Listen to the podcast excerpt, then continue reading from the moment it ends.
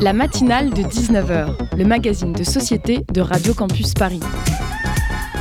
On y parle de sujets sérieux, de sujets moins sérieux, de ce qui se passe en Ile-de-France et de débats pas forcément consensuels.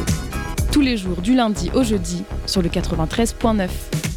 Chers auditeurs, aujourd'hui nous sommes le lundi 6 novembre et à partir d'aujourd'hui les femmes ne sont plus payées. Depuis ce matin à 11h25 exactement, compte tenu des merveilleuses inégalités de salaire avec les hommes, les femmes travaillent gratuitement et ce jusqu'à la fin de l'année. Cette date, qui chaque année est bien trop tôt pour toutes les femmes et qui ne devrait même pas exister d'ailleurs, a été calculée par Les Glorieuses, une newsletter féministe et culturelle. Dans cette newsletter, Rebecca Amselem nous explique aussi comment mettre fin à ces inégalités de genre dans le milieu professionnel en reprenant les idées des pays où les inégalités sont les plus faibles. Dans un premier temps, il faudrait appliquer le principe d'éga-conditionnalité, c'est-à-dire, je cite la newsletter, conditionner l'accès des entreprises aux subventions publiques, aux incitations fiscales et au marché public au respect de l'égalité salariale.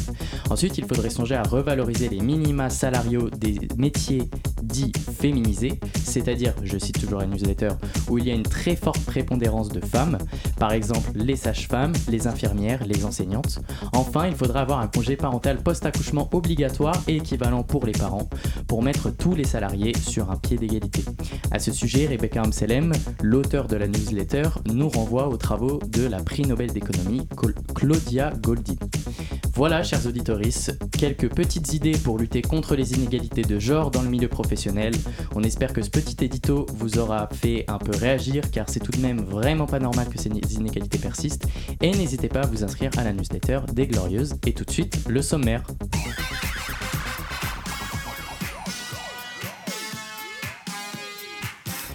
En première partie d'émission, on recevra Clémentine Autobruck, qui est déjà avec nous en studio d'ailleurs, consultante en, communication spécialisée sur la question du langage inclusif. Ensuite, Esteban nous parlera du Joker, bien évidemment, Novak Djokovic. En deuxième partie d'émission, de la musique, avec deux zooms. Le premier sur l'artiste Amoré qui sort son deuxième EP Nuance le 17 novembre, et sur Chien Méchant, le duo disco électro, qui sort la version extended de leur EP Étoile filante. Et on terminera par une chronique du fidèle Simon. La matinale de 19h. Du lundi au jeudi sur Radio Campus Paris. Bonsoir Clémentine. Bonsoir. Et pour m'accompagner pour cette interview, Anna. Bonsoir Anna. Bonsoir. Alors oui, on va parler d'écriture inclusive avec Clémentine parce que la semaine dernière, le 30 octobre, le Sénat a adopté à 221 voix la proposition de loi visant à encadrer les dérives de l'écriture inclusive. Alors il faut savoir que l'usage de l'écriture inclusive est déjà limité depuis plusieurs années par des circulaires dans certains contextes. Donc en 2017, on a Édouard Philippe qui était alors Premier ministre qui a invité les ministres à ne pas utiliser l'écriture inclusive. Et depuis 2021, l'usage du point médian est interdit dans l'enseignement. Donc, euh, pour euh, discuter de ce projet de loi et plus généralement d'écriture inclusive, on reçoit ce soir Clémentine Autobruck. Bonsoir Clémentine. Tu es euh, consultante et euh, formatrice en communication spécialisée sur la question du langage inclusif. Donc avant toute chose, est-ce que tu peux nous expliquer un peu en quoi consiste ton métier? Bonsoir, merci beaucoup pour l'invitation. C'est toujours une joie de pouvoir m'exprimer sur ce sujet qui divise pourtant. Alors, le métier de consultante formatrice en communication inclusive, il est assez récent. Il consiste en fait à faire beaucoup, principalement, je dirais, de la médiation scientifique. C'est-à-dire que moi, beaucoup de ce que je fais, c'est aller lire des travaux de recherche qui ont été faits sur le sujet de la communication inclusive, c'est-à-dire en psycholinguistique, euh, en linguistique euh, assez largement, et euh, de les transposer, de les rendre accessibles à un plus, grand, plus large public. Et euh, ça répond fortement à une demande, en fait, euh, que ce soit dans les collectivités territoriales, dans les entreprises, euh, parfois à titre individuel aussi, d'accompagner du coup des publics professionnels pour arriver à adopter cette écriture inclusive dans leur entreprise. Donc c'est un travail de sensibilisation, pour répondre le plus simplement.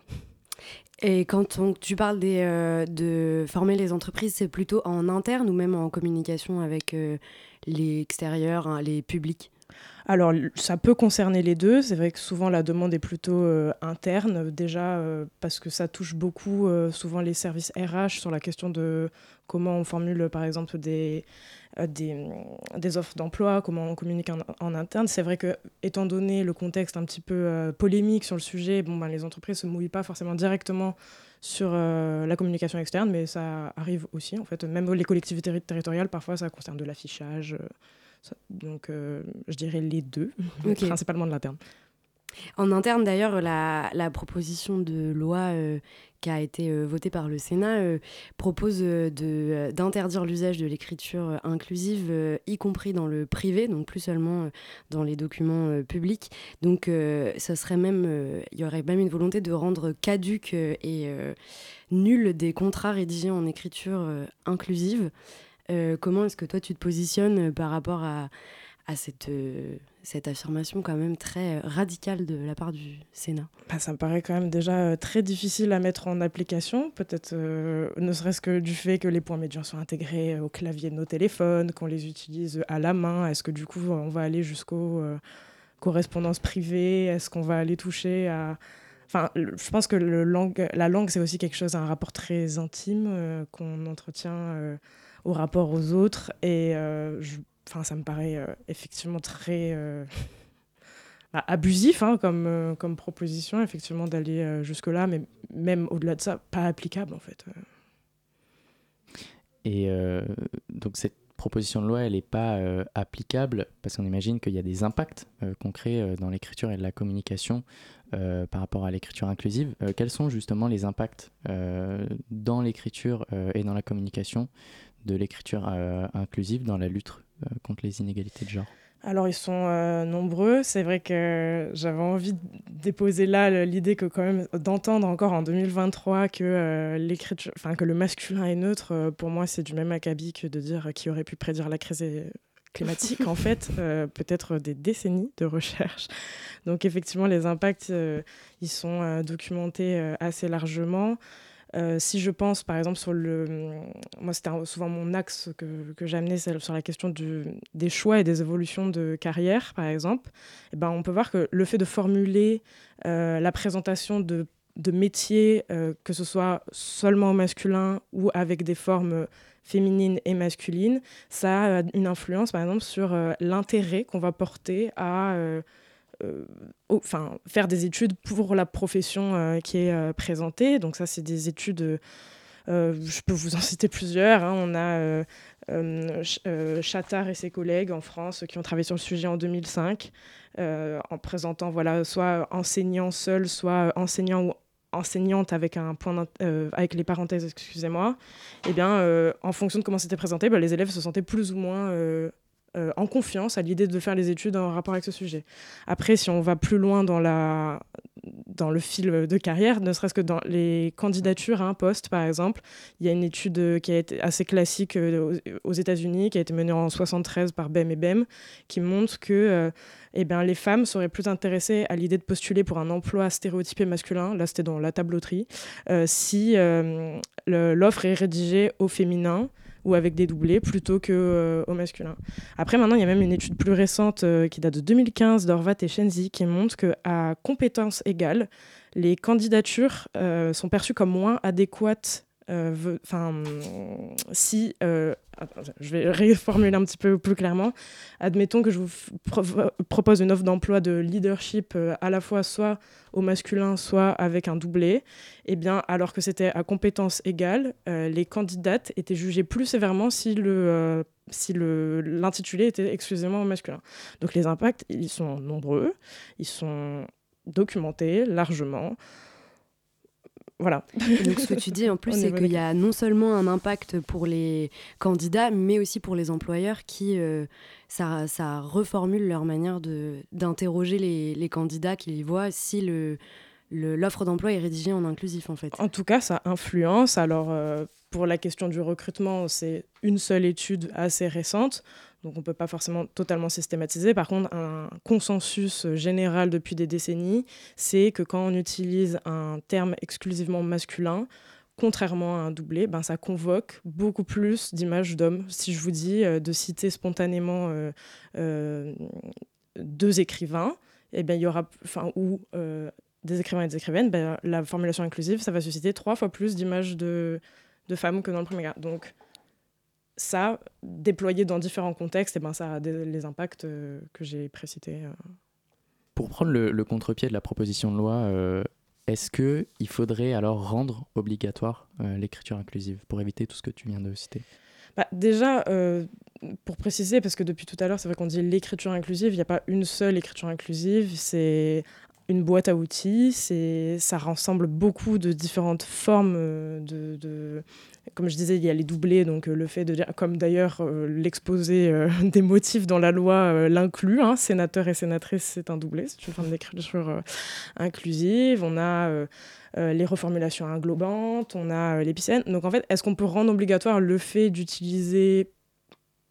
Enfin, c'est des attentions, mais c'est-à-dire que c'est mettre en usage des choses qui existent déjà dans la langue donc il n'y a pas besoin de rendre obligatoire le fait d'utiliser la, langue française. Et puis finalement, je pense aussi par exemple à une loi euh, de février 75 qui, euh, qui spécifie que par exemple une offre d'emploi ne doit pas être euh, dirigée envers un seul sexe. Bon, bah typiquement, si on, on étend un petit peu les études que j'ai présentées en amont, bon, bah alors en conclusion, ça revient à devoir utiliser de l'écriture inclusive si on, est, si on reste proche du texte telle qu'elle. Euh, mais maintenant, obliger une seule forme, ça n'a pas de sens. Enfin, c'est pas nécessaire. Il y a plein de formes. Euh, et puis même, moi, je trouve ça gênant même de, enfin, un peu abusif de formuler euh, un axe précis sur le langage. Enfin, le langage, il est vivant, il est pluriel. il... Voilà. J'espère que ça répond à la question. Et euh, du coup, tu disais qu'il y a plusieurs euh, formes d'écriture inclusive, que c'est plusieurs outils. Et euh, donc dans cette proposition de loi, on voit que les formes qui sont particulièrement visées, c'est donc le point médian, donc le point qui permet d'utiliser dans un même mot la forme masculine et la forme féminine, et les contractions, les néologismes qui sont des contractions, donc comme les mots yel ou toust par exemple. Donc qu'est-ce que ça reflète selon toi le fait que ce soit particulièrement ces formes-là qui soient attaquées?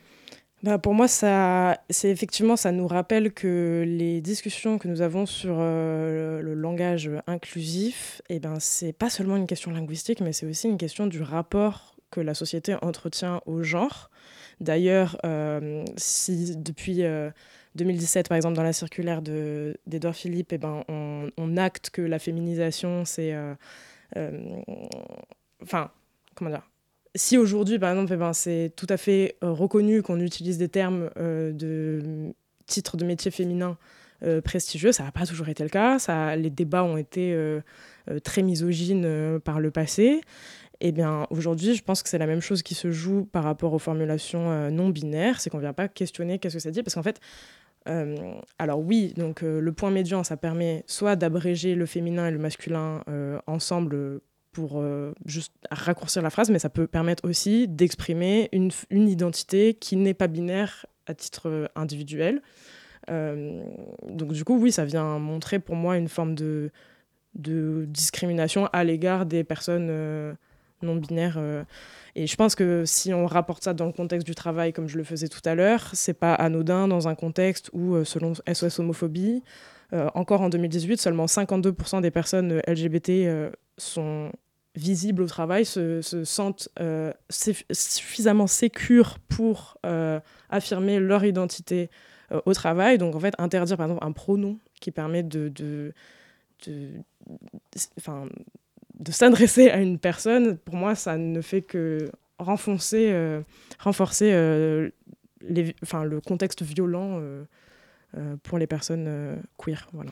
Et dans les arguments euh, contre l'écriture inclusive, on retrouve souvent aussi l'idée que c'est difficile à lire et donc discriminant pour les personnes dyslexiques, euh, par exemple. Alors qu'il n'y a aucune étude euh, qui montre que l'écriture inclusive pose des difficultés supplémentaires aux personnes dyslexiques.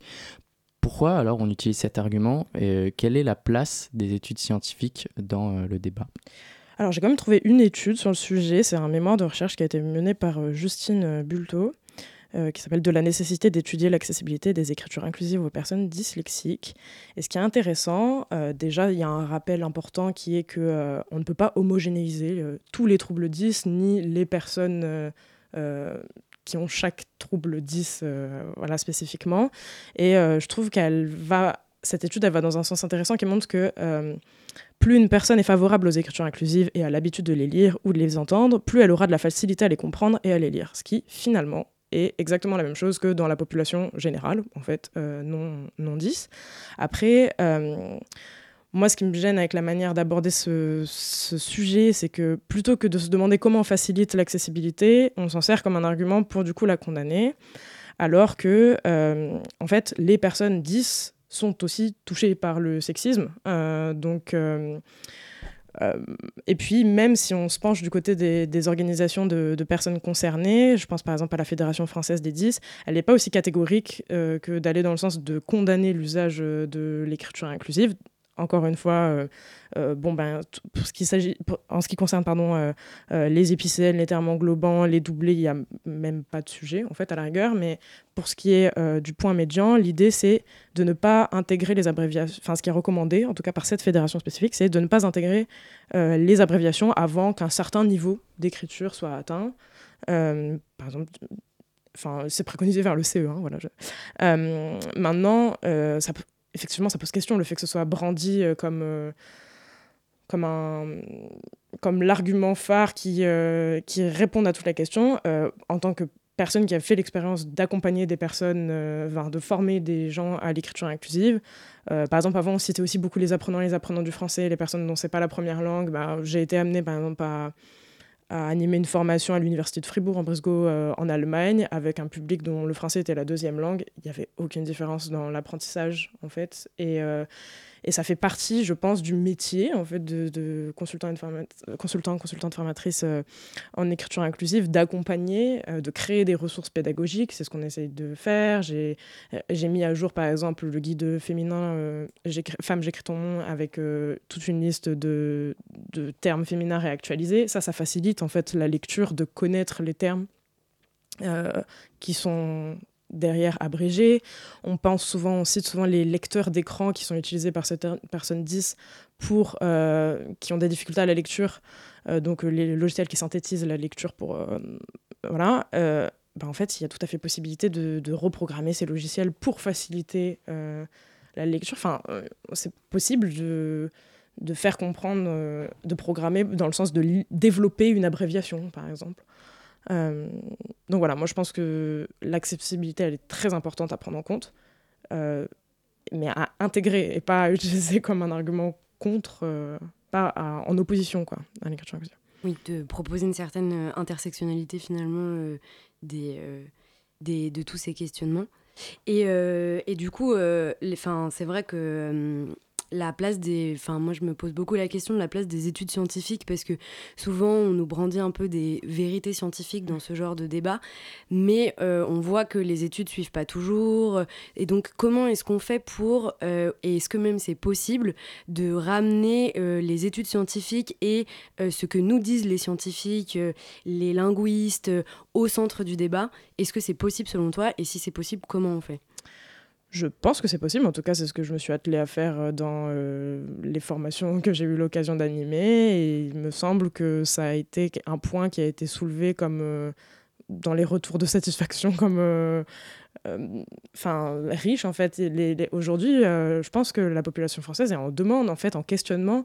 J'avais eu l'occasion quand j'étais encore employée de l'agence Mot-Clé de, de de réaliser une étude avec, euh, avec Google également, euh, Alicia Bière de chez Google.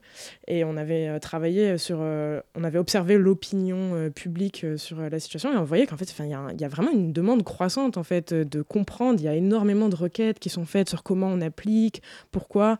et donc, en fait, je pense que oui, c'est tout à fait possible de de rendre accessibles ces études enfin il faut juste le faire c'est comme ça mais euh, voilà moi j'ai pu le faire parce que c'était dans le cadre de, mes missions.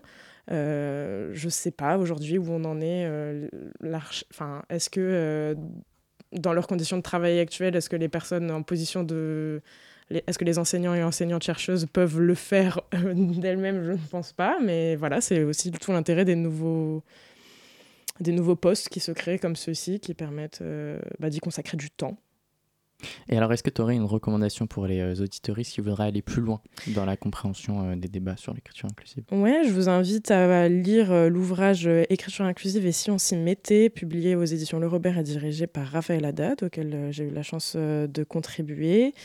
je peux également vous recommander le média Reworlding, qui est du coup alimenté par Alicia Beer, que je mentionnais plus tôt qui euh, a une très chouette newsletter pour commenter euh, l'usage de l'écriture inclusive euh, ou de l'écriture non inclusive dans l'espace public, entre autres. Merci beaucoup Clémentine Autobruck d'être venue. On rappelle, tu es consultante en communication spécialisée sur la question du langage inclusif. Merci Anna pour cette interview. restez avec nous, chers auditeurs. tout de suite, Esteban va nous parler de Novak Djokovic et on recevra également Amaury qui nous présentera euh, la sortie de son deuxième EP Nuance qui sort le 17 novembre prochain. Et tout de suite, on écoute eh ben, justement Nuance de Amaury.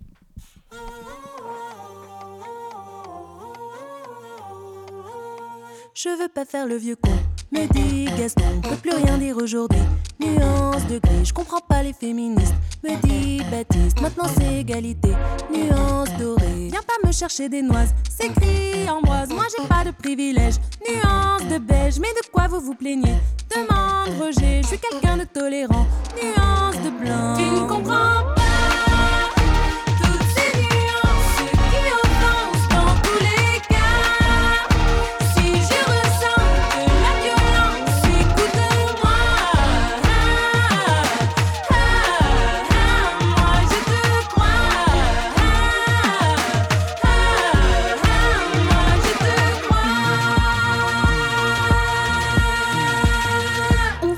L'histoire.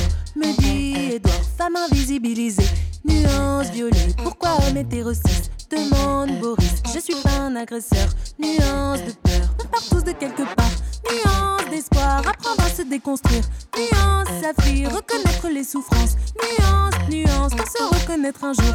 Nuance d'amour, tu ne comprends pas.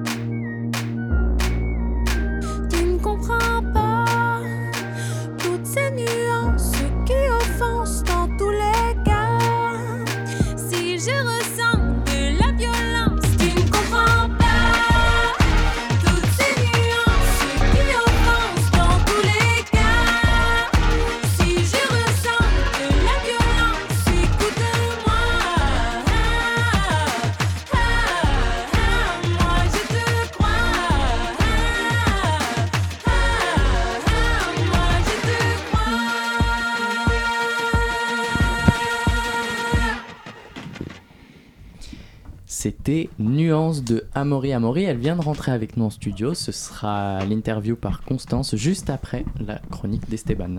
La matinale de 19h sur Radio Campus Paris. Esteban, et eh oui. Et eh oui, Novak Djokovic au 7 ciel, le Serbe de 36 ans, a remporté hier le Rolex Paris Masters pour la septième fois de sa carrière.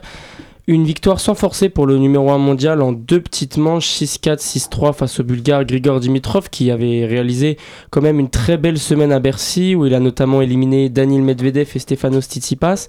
Mais la marche était trop haute pour Dimitrov, 32 ans, qui s'incline pour la douzième fois en 13 rencontres face aux Serbes. Que dire sur Novak Djokovic? Que dire? Que dire de ce joueur? Honnêtement, je ne trouve plus les mots. 36 ans et il est dans la forme de sa vie. Avec ce trophée, il comptabilise désormais 97 titres. Seul Roger Federer avec 103 titres et Jimmy Connors avec 109 titres sont devant lui, mais pour combien de temps? Telle est la question, tant Novak Djokovic est chirurgical.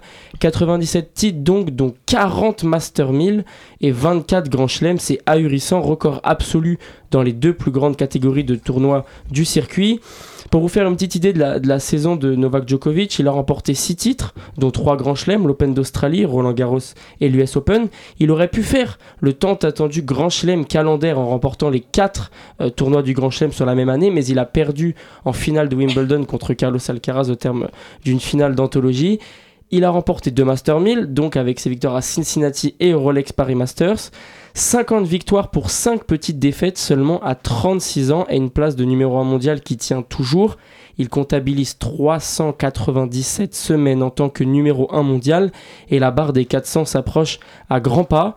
Les chiffres donnent le vertige et pourtant, Novak Djokovic a toujours eu du mal à se faire aimer par, le public, toujours dans l'ombre de Roger Federer et de Rafael Nadal, qui se sont partagés pendant des années l'amour de la grande majorité des supporters. Mais Djokovic, au fil des années, a accepté ce statut de, mal-aimé. Et finalement, il n'est jamais aussi fort que lorsque le public est contre lui. Il l'a prouvé une nouvelle fois cette semaine à Bercy avec un public qui l'a beaucoup chahuté, beaucoup sifflé par moments. Mais il s'en nourrit. C'est un monstre de volonté, un compétiteur hors norme qui repousse les limites de la science avec un corps de 36 ans qui, qui paraît en avoir 26. Ça force le respect et, l'admiration honnêtement. La suite pour Novak Djokovic, ce sont les ATP Finals à Turin qui vont se dérouler du 12 au 19 novembre prochain. Ça, ça démarre la, semaine prochaine. Premier qualifié de la saison pour le tournoi des maîtres qui oppose les 8 meilleurs joueurs de la saison. Le Serbe peut cette année, en cas de victoire, dépasser les 6 titres de Roger Federer et ainsi établir un nouveau record dans, dans ce tournoi. Pour rappel, les 7 autres joueurs qualifiés pour ce Master sont Carlos Alcaraz, Daniel Medvedev, Yannick Sinner, Andrei Rublev, Stefanos Tsitsipas, Alexander Zverev et Holger Rune. Le gratin du tennis mondial est donc au rendez-vous pour le dernier gros tournoi de l'année. Ça promet d'être explosif. Novak Djokovic fait office de, favori à sa propre succession tant il paraît avoir un temps d'avance sur tous les autres joueurs. On a hâte de voir ça en tout cas et on reviendra dessus à la fin du mois dans l'émission CLES du 28 novembre. Merci beaucoup Esteban. Tout de suite, c'est l'heure du Zoom. Le Zoom, dans la matinale de 19h. Bonsoir Amaury. Bonsoir. Bonsoir Constance. Bonsoir. Bonsoir Amaury, merci d'être avec nous pour nous parler de ton deuxième EP Nuance. D'abord, comment vas-tu? Bah ça va super, je suis super contente d'être là. Donc ton deuxième EP sort le 17 novembre, donc dans 11 jours. Tic tac, tic tac. Ouais, c'est vraiment fou comme euh, sensation. C'est un peu comme accoucher, quoi. Hein. Enfin, j'ai jamais vécu, mais c'est presque pareil. Mais c'est ton deuxième EP, évidemment, puisque ton premier EP est sorti en 2021. Il s'appelait Personne ne perd. Est-ce que tu peux nous parler un peu de ton parcours dans la musique jusqu'à aujourd'hui? Comment a commencé ta carrière et comment ça se passe jusque-là, euh, les accouchements? Et bah ouais, en fait, je dis souvent qu'il y a plusieurs points de départ parce que je suis vraiment née dans la musique. Enfin, j'ai des parents musiciens amateurs. Euh, mais après, voilà, je dirais que l'autre point de départ, c'est Monomite. Euh, j'ai rencontré un producteur qui s'appelle Monomite qui travaille avec euh, Bonnie Banane, Necfeu, Jazzy Baz. Et c'était en 2017, c'est là que l'aventure Personne ne perd a commencé. Et après, bah, il y a eu Félix Petit, le réalisateur qui m'a aidé pour Nuance. Donc ça, c'est le nouveau chapitre euh, qui va bientôt euh, se... Enfin, dont le plus grand chapitre est euh, dans 11 jours. J'ai lu que tu avais travaillé aussi dans la production au cinéma. Comment tu as choisi entre ces deux domaines et pourquoi tu as donné la priorité à la musique dans ta vie et dans ta carrière? En fait, j'ai toujours voulu faire de la musique depuis que j'ai mon bac. Et euh, après, j'ai fait des études parce que j'avais un peu peur euh, de ce monde. et euh, en fait, c'est un totalement hasard si je me suis retrouvée dans le cinéma. Je voulais juste un temps partiel parce que je savais que je voulais faire de la musique. Et j'ai trouvé une boîte qui m'a embauchée à temps partiel. Et, et du coup, ça m'a appris énormément de choses et c'est une super expérience mais moi je voulais faire de la musique c'était ça du coup t'as pas eu trop peur de lâcher ton job pour te lancer là-dedans à temps plein maintenant, si je comprends bien? Euh, bah, C'était une page qui se tournait. Euh, à, vrai dire, à ce moment-là, dans ce travail, j'avais plus trop ma place non plus. Euh, la boîte changeait d'activité. Donc, c'était un bon, une bonne occasion pour moi aussi de, voilà, de me lancer à 100% dans ce projet-là quoi, de musique. Et pour revenir justement à ta musique, de quoi elle parle en général et quel thème tu as voulu aborder plus spécifiquement dans ton deuxième EP bah, Mon deuxième EP, il fait presque un peu le pont entre mon premier EP et ce qui vient après. Euh, il y a une grosse thématique féminisme euh, qui, voilà, qui est avec nuance, qui est très présente. Il y a aussi euh, toujours un retour sur les souvenirs, le passé, le fait de, bah, en gros, de digérer les choses et en l'enfant blessé qu'on a en nous, en quelque sorte, qui rappelle plus le premier EP. Et, et voilà, et enfin tout ce qui est thématique féministe, c'est avec aventure et nuance. Et, et ça, enfin, je pense que je vais beaucoup plus aller par là euh, pour la suite. Euh, je sens que j'ai fait mon travail perso et que maintenant j'ai envie de, de m'ouvrir au monde. Que tu as progressé dans la grande aventure qu'est le féminisme. Voilà, c'est ça. Et, euh, et enfin, en gros, il y a eu. Enfin, j'ai l'impression que premier EP, tu as besoin de. Enfin, en tout cas, moi, j'ai eu besoin un peu de parler de moi, de mes trucs. Et là, j'ai plus besoin de, m'engager, en fait, pour les autres. Mais ça me fait penser un peu à Angèle qui disait que son premier album était en même temps, euh, elle parlait d'elle et du coup, c'était des thématiques un peu universelles, genre le chagrin d'amour, genre euh, euh, machin, et que son deuxième était beaucoup plus niche et beaucoup plus engagé et qu'elle avait, enfin, elle savait que ça allait peut-être moins plaire, mais ça lui faisait enfin, moins peur parce qu'elle avait déjà eu le succès de son premier, quoi. Ouais, alors je pense que c'est des périodes. Du coup, moi, c'est plus l'inverse. Et là, je sens que c'est bon. J'ai parlé de moi. et ouais, non, j'ai plus envie de de faire des chansons qui sur vraiment des sujets qui peuvent parler au plus grand nombre mais dans dans enfin pas par opportunisme mais plus par euh, engagement en fait et du coup, dans, le, dans ce grand euh, domaine du féminisme, j'ai l'impression qu'on en parle beaucoup en chanson en ce moment. Euh, enfin, il y a Angèle, évidemment, qui vient euh, à l'esprit de tout le monde, mais il y a aussi d'autres chanteuses moins connues qui en parlent, et c'est assez présent. Et du coup, qu'est-ce que tu as envie d'apporter de, nouveau sur ce sujet-là? Est-ce qu'il y a des thèmes plus précis qui te parlent? Bah, En fait, il y a beaucoup de sous-thèmes pour le féminisme. Bah, du coup, Nuance, c'est plus... Euh, en fait, la confrontation avec euh, bah, peut-être des gens qui font pas partie de notre minorité comment essayer euh, de manière ludique de faire comprendre les choses et de dire finalement d'exprimer une souffrance quotidienne quand on est une femme, mais aussi n'importe quelle minorité parce qu'en fait, ça marche pour tout le monde. Mais dans le féminisme, on peut aussi parler d'agisme, on peut aussi parler de, bah, du corps, du corps de la femme. Il euh, y, a vraiment beaucoup de choses à, traiter et euh, c'est un sujet dont on pourrait faire 10 euh, et pour revenir à ta musique en elle-même, comment tu as construit ton style, aussi bien musicalement que visuellement, parce que tu as une identité visuelle, je ne sais pas comment appeler ça, qui est très affirmée. Donc qu'est-ce qui t'a influencé et comment tu as aussi fait le tri là-dedans? Comment tu t'es affranchi de toutes ces influences, aussi bien musicales que peut-être visuelles? Euh, alors pour euh, la musique, je pense que le premier EP c'était encore une recherche un peu euh, néo-soul, etc. Et là, vraiment, je commence à me dire qu'en fait, au fond de moi, ça a toujours été de la pop, enfin vraiment une artiste pop, une chanteuse pop au sens un peu premier, enfin euh, je pense à Mylène Farmer, Christina the Queen, euh, voilà. Enfin, c'est ça que j'ai envie de faire et c'est vraiment, euh, je vais m'affirmer là-dedans. je m'affirme déjà un peu là-dedans sur ce EP-là et ce sera, voilà, ça va être ça maintenant. et au, niveau visuel, bah, c'est pareil, ça s'est un peu construit au fil de l'eau, mais en tout cas, moi j'adore par exemple quand il y a beaucoup de couleurs. déjà quand j'étais enfant, je faisais des dessins où il y avait jamais un pas de blanc, jamais, que des couleurs partout. La psychanalyse. Déjà enfant. Déjà enfant, quand j'étais petite. Et euh, non, bref, et, euh, et voilà. Et, après, je pense que, je sais pas, les, taux se resserrent un peu sur des. Je sais pas, des, des, formes où, par exemple, pour, la, pour les vêtements, des formes où je sais que ça me va bien. Par exemple, les épaulettes, ça me va bien, des trucs comme ça. Et en fait, ça, ça donne des patterns qui, qui restent, quoi. Mais est-ce que c'est important de, de travailler euh, son identité visuelle autant, enfin peut-être pas autant, mais euh, de manière assez importante euh, et autant que la musique Ou est-ce que c'est une volonté de un peu se démarquer parce qu'il y a beaucoup beaucoup de monde qui veut se faire connaître sur les réseaux notamment? Ou est-ce que c'était évident pour toi et tu t'es un peu toujours exprimé aussi comme ça? Ben non, c'était vraiment évident. Pour moi. J'aime presque autant ça que faire de la musique. Il y a eu un peu, j'ai peu voulu être réalisatrice, voulu être actrice, des trucs comme ça. J'ai choisi musicienne, mais ce que j'adore dans, être musicienne, c'est qu'on est très autonome dans son projet par rapport à un film où on dépend de beaucoup plus d'autres personnes. Mm. Et ça permet de toucher à tout, en fait, de toucher au clip. Enfin, moi, j'ai l'impression de faire de l'art plastique. C'était une de mes matières préférées à l'école. Et, du coup, voilà, je m'éclate euh, là-dedans. Et je pense que quand c'est pas opportuniste, justement, et quand c'est très sincère et que tu as vraiment trop de plaisir à faire les choses, ça se voit. Et, et c'est fluide quoi. Du coup, est-ce que c'est dur de laisser un peu d'autres gens euh, euh, faire entre guillemets des choses pour toi, genre euh, réaliser tes clips, genre faire ton stylisme ou des choses comme ça? Non, moi j'aime beaucoup collaborer avec les autres. évidemment, il y, y, a des fois où bah faut lâcher le bébé en fait. Faut dire bah en fait ce qui est ce que je trouve assez impressionnant comme phénomène, c'est quand tu travailles sur un morceau depuis genre des fois 3, 4, 5 ans, des fois ça fait longtemps que tu l'as écrit. Et en fait, quand tu vois le clip, bah c'est jamais c'est vraiment rien à voir avec ce que tu as imaginé jamais parce que en fonction des personnes qui se sont retrouvées là ça va prendre telle tournure et tout. Et ce passage de de la musique à l'image me fascine toujours.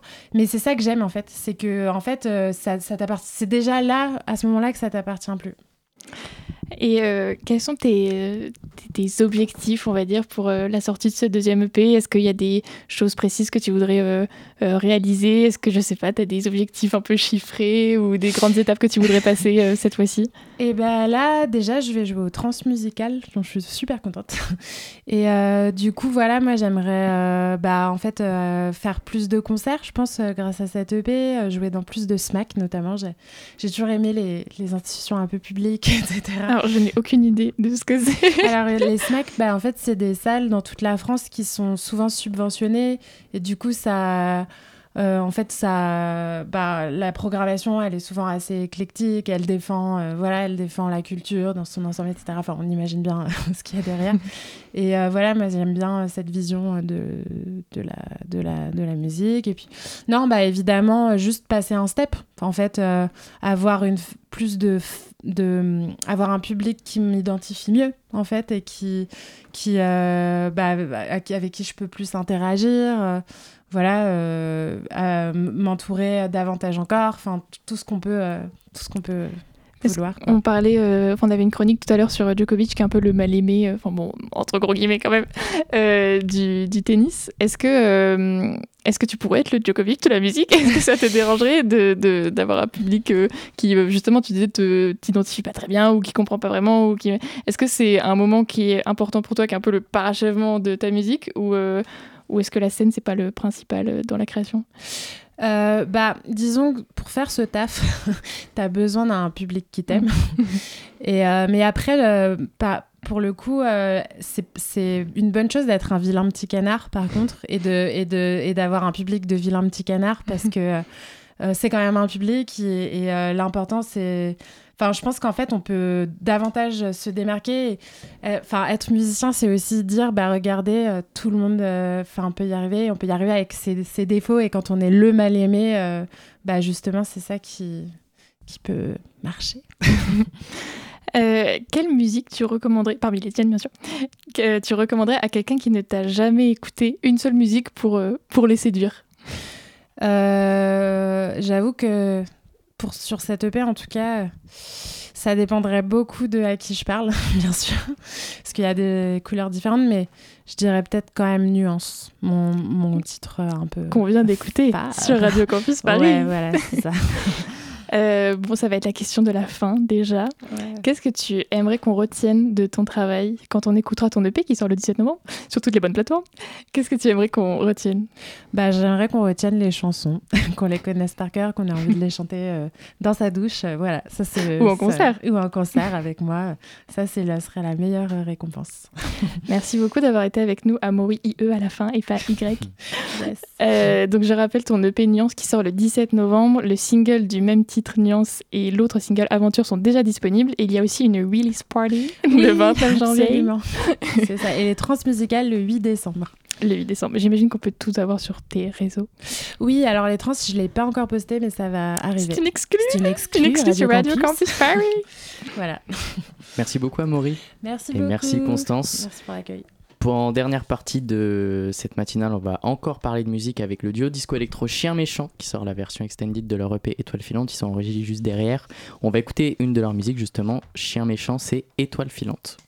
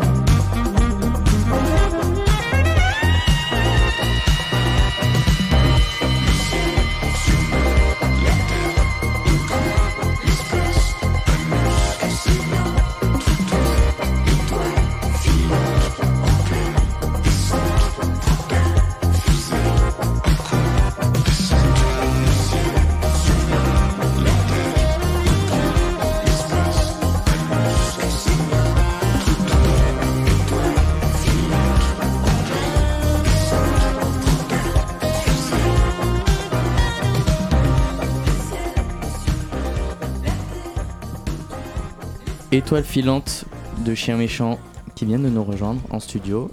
Et c'est Pierre qui va les interviewer tout de suite. Le Zoom, dans la matinale de 19h. Bonsoir chiens méchants. Salut. Bonsoir Pierre. Salut. bonsoir mon pote, bonsoir ma pote. Attention, Chien Méchant ce soir sur Radio Campus Paris.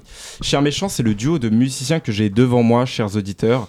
Je ne leur ferai pas l'affront de définir leur musique par peur de la résumer, mais pour moi, qui les ai découverts aujourd'hui, ça a complètement changé le mood de ma journée, euh, qui était une journée bien pourrie. Hein, je vous l'ai euh, déjà raconté, je me suis fait virer dès ce matin.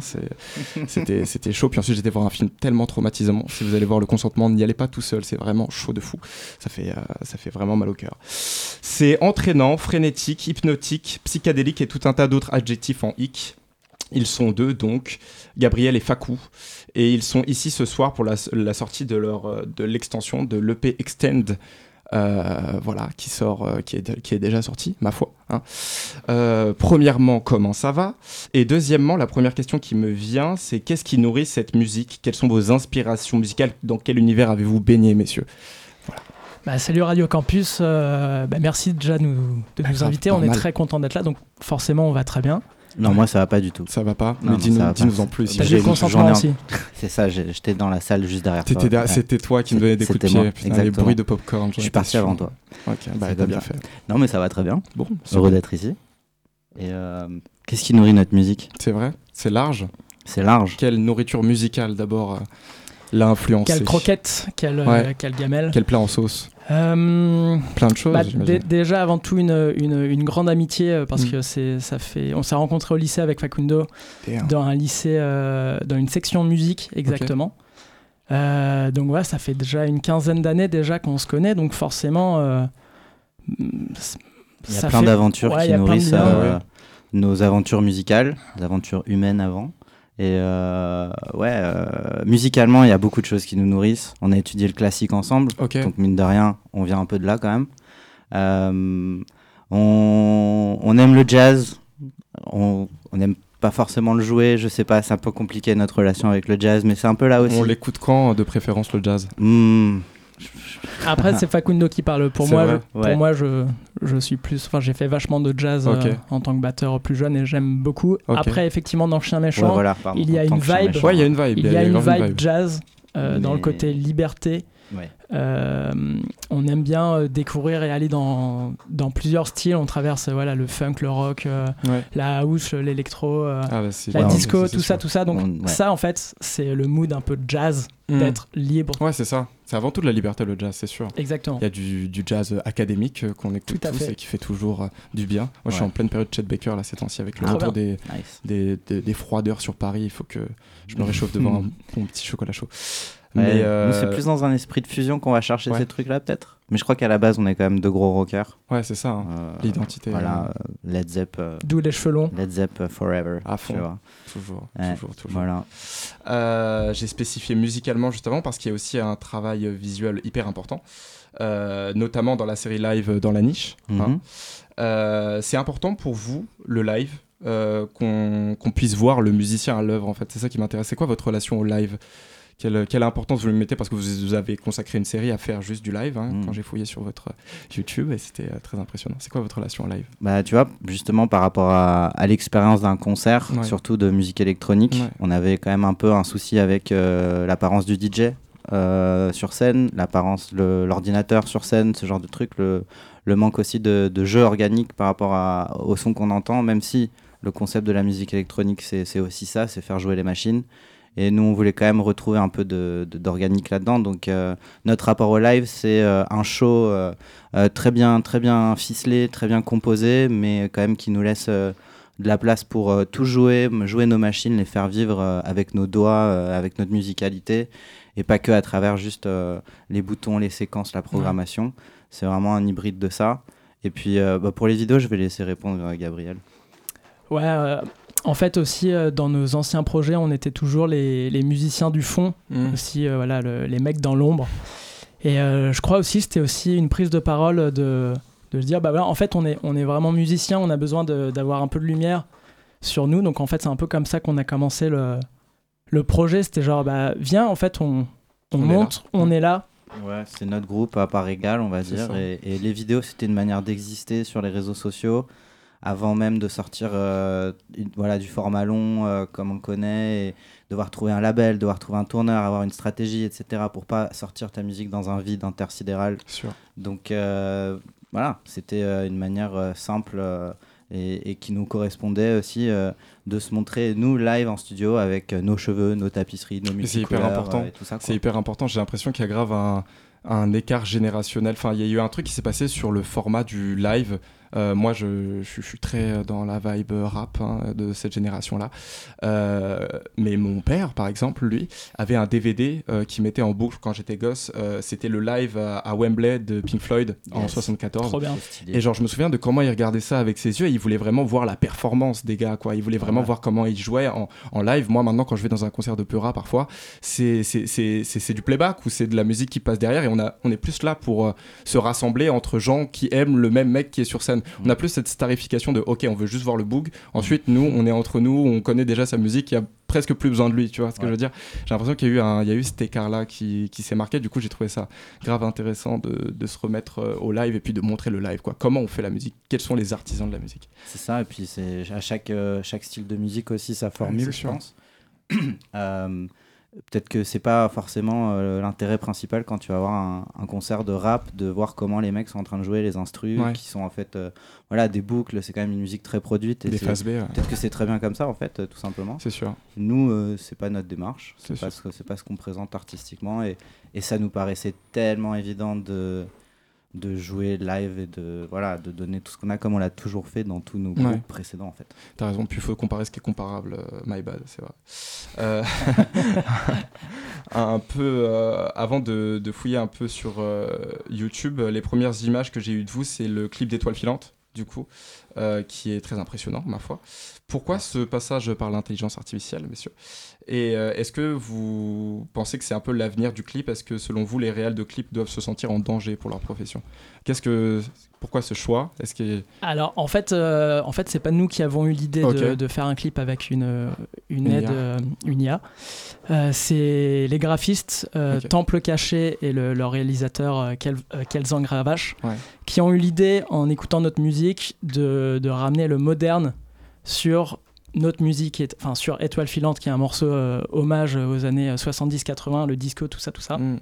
Et eux, ils se sont dit, bah, on, va faire un mash-up des films que vous aimez bien, et par-dessus, on va entraîner euh, l'IA à, faire un truc complètement barré et complètement, ouais, complètement moderne, parce que c'est une technique qui en fait. Et en fait, ça fait des années quand même qu'elle est là, mais c'est aujourd'hui qu'elle sort, qu'elle explose et qu'elle est fucked up, comme tu dis.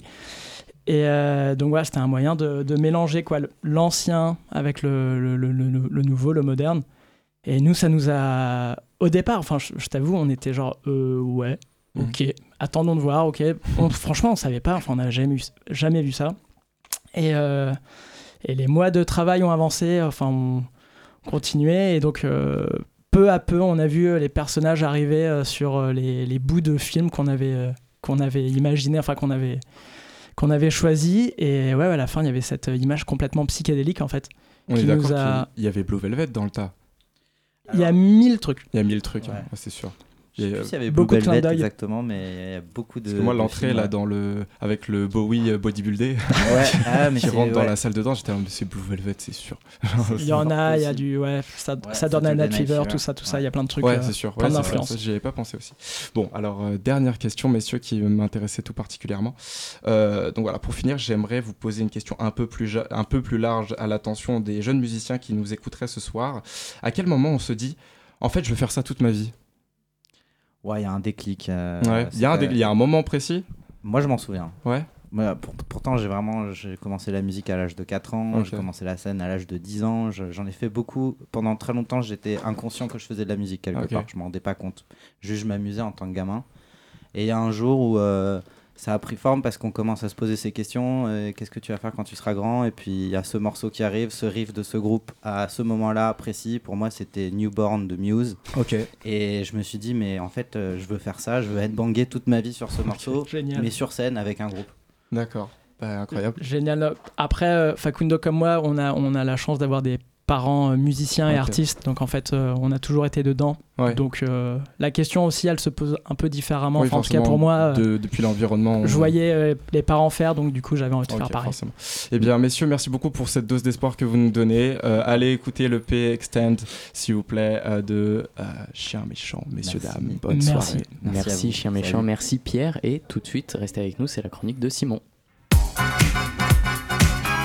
La matinale de 19h du lundi au jeudi sur Radio Campus Paris. 19h54 et avant de conclure cette matinale, Simon Marie. Et pas Simon Leroy comme c'est écrit euh, partout sur vos papiers. tu me coupes plus jamais par contre. Euh, Simon, Simon, on vit quand même entre deux airs. Et comment Et comment? Nous sommes le lundi 6 novembre et, euh, et, et comment? Et, comment? Oui, oui, oui. Bah, c'est-à-dire que alors, il y a eu le retour de la Star Academy. Euh, quand, on vous parle de changement d'air, on est quand même sur du. Euh, c'est-à-dire que le télécrochet slash télé-réalité préféré des beaufs et des enfants de la bourgeoisie qui veulent se faire passer pour des gens du peuple, comme s'il y avait que la culture beauf qui définissait la culture populaire. Ouais, j'y vais ce soir. Hein. Ah, était de retour ce samedi pour nous parler de l'importance de croire en ses rêves. Et oui, parce que depuis 22 ans, l'émission de Nico Saliagas rappelle aux gens que je viens de citer que chanter des morceaux avec une médiocrité digne des morceaux de, de la médiocrité des morceaux eux-mêmes est un rêve à la portée de tous. Ça s'applaudit, c'est faux, ça s'arrête, euh, on arrête ça tout de suite, on n'applaudit pas. Nous sommes donc euh, entre cette ère et celle de demain, qui verra, euh, attention c'est fun, l'anniversaire du premier mois depuis l'attaque du Hamas sur cette rêve partie en Israël, qui aurait fait froid dans le dos euh, du monde. Ce qui n'aura en revanche pas donné froid aux yeux de l'armée du pays hébreu, vu sa riposte, euh, avant laquelle on n'a visiblement pas donné de lunettes contre la myopie, vraiment à personne, parce que sinon personne n'aurait eu l'idée de traquer une organisation qui se cache sous des tunnels avec des frappes aériennes. une myopie, pour la nommer gentiment, qui n'empêche pas le soutien de l'Europe et notamment de la France, bah tiens, pas plus tard que ce matin, c'est c'était la première ministre Elisabeth Borne qui rappelait le soutien euh, de la France à Israël et son droit de se défendre. Bien sûr. Ben oui, c'est vrai que la meilleure défense, c'est raser. Non, pardon, la, meilleure défense, c'est la. Oh, mais qu'est-ce qu'il sait que sur ma fiche là Enfin, je veux passer pour un islamo-gauchiste encore. Qu'est-ce que je disais? Oui, la meilleure façon de se défendre, c'est de se défendre. L'Europe soutient euh, Israël et en même temps euh, rallonge l'aide humanitaire pour les Palestiniens N de 25 millions d'euros. C'est d'ailleurs euh, certainement dans la continuité de cette aide que l'Académie de Paris a décidé, de l'éducation nationale bien sûr, a décidé de retirer du catalogue Collège au cinéma, qui consiste à emmener des gens enfin des, gens euh, du collège euh, au cinéma. Donc l'Académie de Paris a décidé de retirer de son catalogue un film d'animation autour de réfugiés palestiniens Et elles ont pas tort tort à l'Académie de Paris de toute façon. Non mais c'est vrai. Vous imaginez pas le nombre de films d'animation sur des réfugiés palestiniens à l'origine de propagande pro-Hamas, d'actes antisémites, voire les deux. Je vous parle même pas de films d'animation avec des marionnettes trop mignonnes à l'image de ce film euh, censuré par l'Académie. Et oui, c'était un film d'animation sur des réfugiés palestiniens avec des marionnettes trop mignonnes. Et cela, je vais vous dire, c'est les pires. D'ailleurs, Jean-Michel, rectorat de l'Académie de Paris, me l'a confirmé aujourd'hui. Je ne vous le fais pas dire, mon petit bonhomme. Surtout des films comme celui-ci. Il mériterait d'avoir un nom, je rappellerai qu'il se nomme Vardy, euh, qui ne fait que parler de réfugiés jeunes comme âgés expulsés de Palestine après 48, et de toute l'errance et le désespoir que ça a occasionné pour ces personnes. Puis je vais vous rappeler une petite chose, un petit quelque chose historique. La dernière fois qu'a été projeté un film d'animation sur des réfugiés euh, palestiniens et palestiniennes. Avec des marionnettes trop mignonnes Dans un problème collège au cinéma, qu'est-ce qu'il s'est passé? Eh ben, deux jours après, Hitler était chancelier Et c'est sûr qu'en face de ça, c'est difficile de, c'est difficile de lutter. Euh, cette transition entre deux ères, donc, euh, occulte littéralement tout le reste. Euh, par exemple, euh, personne sur LCI ou France Info ne parle du fait que c'est mon anniversaire. Euh, j'ai aujourd'hui euh, 24 ans et j'ai euh, j'ai encore du mal euh, à parler de ça parce que je, je partage la date avec euh, cette date d'anniversaire avec euh, Florent Pagny. Euh, voilà, à qui on le souhaite quand même que ce soit trop tard. Et surtout, euh, et là, attention, euh, c'est la honte, je suis né le même jour que Nadine Morano. Quel monde injuste. En parlant d'injustice, comme si on n'en avait pas assez par les temps qui courent, elle va en ce moment jusqu'au tribunal avec le représentant de la justice en France himself. J'ai nommé Éric Dupont-Moretti, le ministre de la Justice et garde des Sceaux, mais aussi des Sottes, a commencé à être traduit en justice devant la Cour de justice de la République pour conflit d'intérêts. Et je vais vous dire un truc, je trouve ça plutôt étonnant qu'il ne soit jugé que pour conflit d'intérêts. Je veux dire, on parle quand même du mec qui a euh, participé à un procès intergalactique juste avant la sortie de Star Wars 7 et il a été euh, le défenseur de, de Dark Vador. C'est l'avocat de Dark Vador. Il n'a été accusé que de conflit d'intérêts. Je, je trouve ça foufou. Non, euh, après, ce qui est dingue, c'est que de toute façon, on n'est pas à l'abri d'autres mises en examen, c'est jamais qu'un ministre de Macron. Mais d'ici là, c'est étonnant. Ce qui est étonnant et même fou, c'est de se rendre compte à quel point la justice va mal en ce moment. parce qu'on a quand même un gouvernement dont le ministre de l'Intérieur est accusé de violences sexistes et sexuelles, dont de viol. Un autre qui a démissionné aussi après des accusations de viol, mais qui est resté député, faut pas déconner. Un ministre qui a démissionné pour cause de casserole, mais qui est revenu pour être au commissaire au plan. On sait toujours pas ce que c'est. Euh, Il y aurait tous, il y a tous ces gens dont je vais pas finir l'énonciation. Il y a toutes ces affaires qui sont connues depuis des mois, voire pour certaines des années.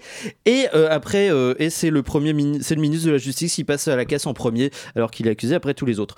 Non, mais après la justice, euh, elles font ce qu'elles peuvent. Wow, je viens de relire le passage sur la justice de ma chronique. J'ai- dit plus de fois le mot justice que justice n'a été rendue au peuple palestinien depuis plus de 70 ans. Si ça, ça donne pas envie de croire en l'ère dans laquelle on est plongé depuis euh, ce, ce fameux retour de la Starac, je sais pas ce qu'il vous faut. Allez, plus qu'une semaine avant le week-end. Merci Simon et bien sûr joyeux anniversaire à Esma Stone aussi qui est du 6 novembre. Merci à toutes et à tous de nous avoir suivis. Restez sur Radio Campus Paris. Tout de suite, c'est scène ouverte avec une émission qui s'intitule Indomptable. Très belle soirée à vous et à bientôt sur 93.9 FM.